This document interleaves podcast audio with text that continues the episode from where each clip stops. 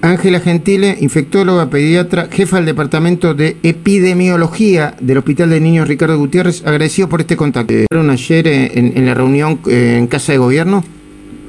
¿Qué tal Luis? Eh, ¿Cómo le va? Bueno, primero de todo, buenos días a todos. No fue una reunión presencial, fue una reunión por Zoom que tuvimos eh, con la ministra de Salud y con el con, con, con este jefe de gabinete.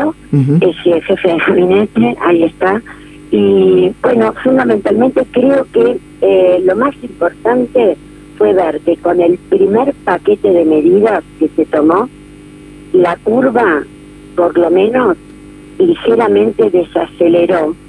De ninguna forma hay que pensar que están bajando los casos, esto no es así, pero no tiene esa, eh, esa exponencialidad, es decir, ese ascenso desenfrenado con el cual veníamos.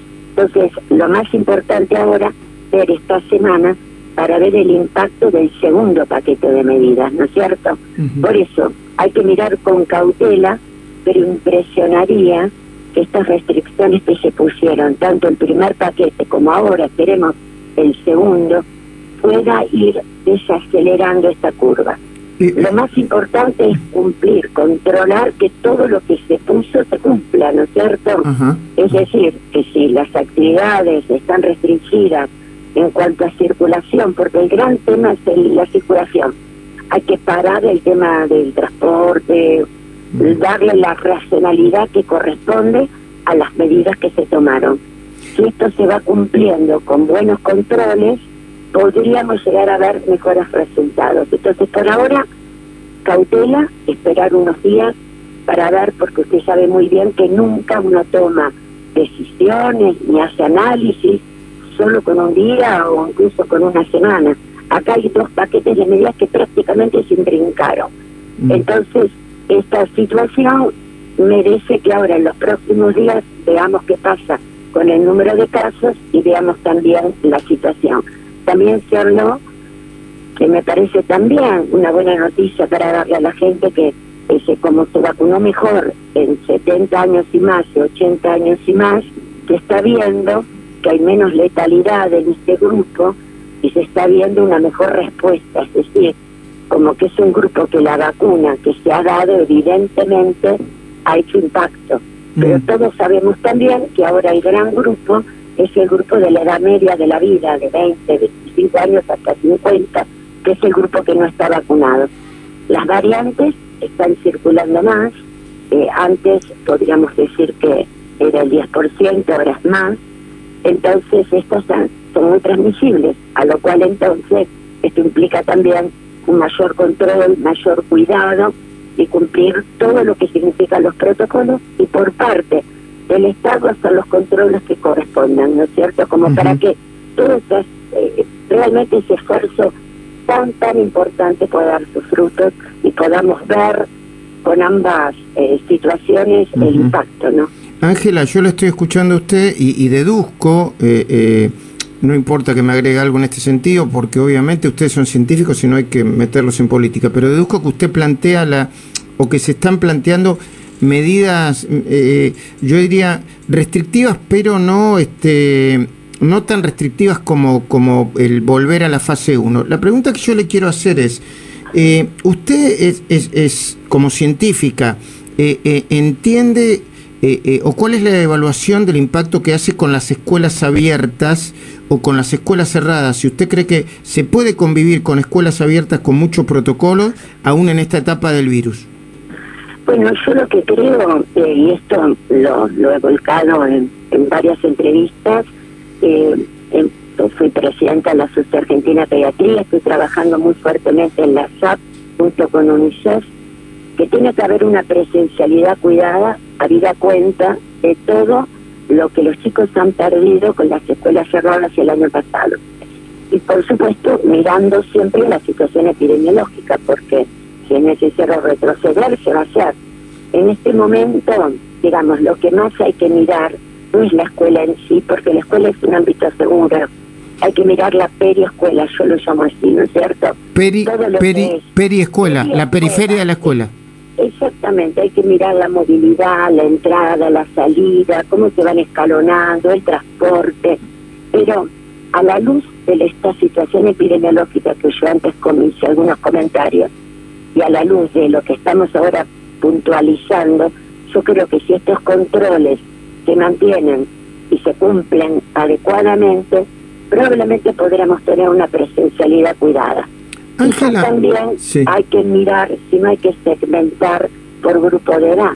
Los más chiquitos tienen menos números de casos que los chicos más grandes.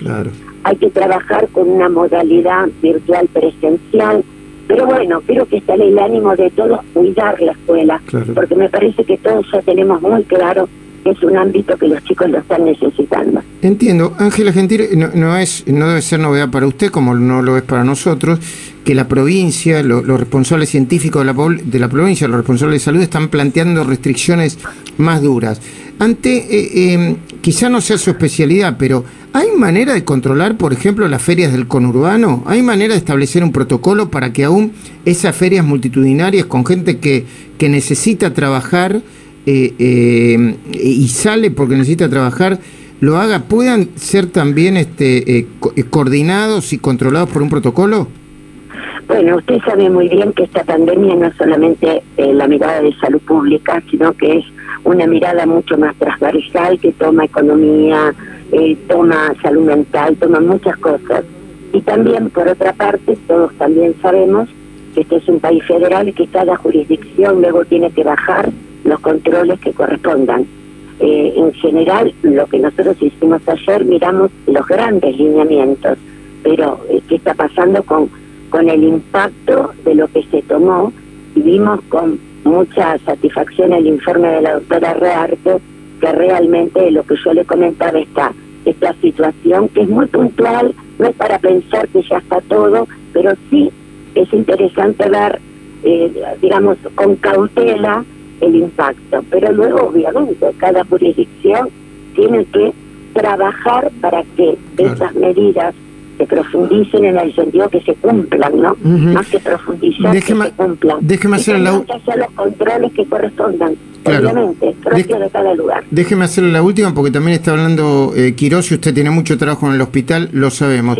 Usted en algún momento dijo que eh, quizá eh, las elecciones se puedan llevar a cabo eh, en la fecha estimada si se cumple con los protocolos correspondientes, que, que, no, no sería un, que la pandemia esté como esté, no sería un impedimento para llevar a cabo las elecciones. ¿Entiendo eso? Si, no, si no, yo dije sí, dije en el sentido de que si estamos con una curva desenfrenada, exponencial, vertical, ahí no, pero si estamos en una situación más cuidada, con distanciamiento, barbijo, quizás usando más métodos electrónicos, es decir, en una forma cuidada, sí. Sabe que esta es una situación muy dinámica, uh casi decisiones que se van tomando semana tras semana, ¿no es cierto? Eso también es un desafío para esta toma de decisiones en cuanto a la preparación previa. Lo importante es que nosotros tengamos una situación epidemiológica controlada. Si es así, se puede hacer porque coronavirus está, este año no se va a ir. Para que se vaya una pandemia, las pandemias se terminan con vacunas todavía falta mucho para esto, no solamente en Argentina, sino en el mundo. Entonces vamos a tener que aprender a convivir, a trabajar y hacer muchas cosas con los protocolos que correspondan. Agradecido por este contacto. ¿eh? Gracias, besos, adiós, hasta luego.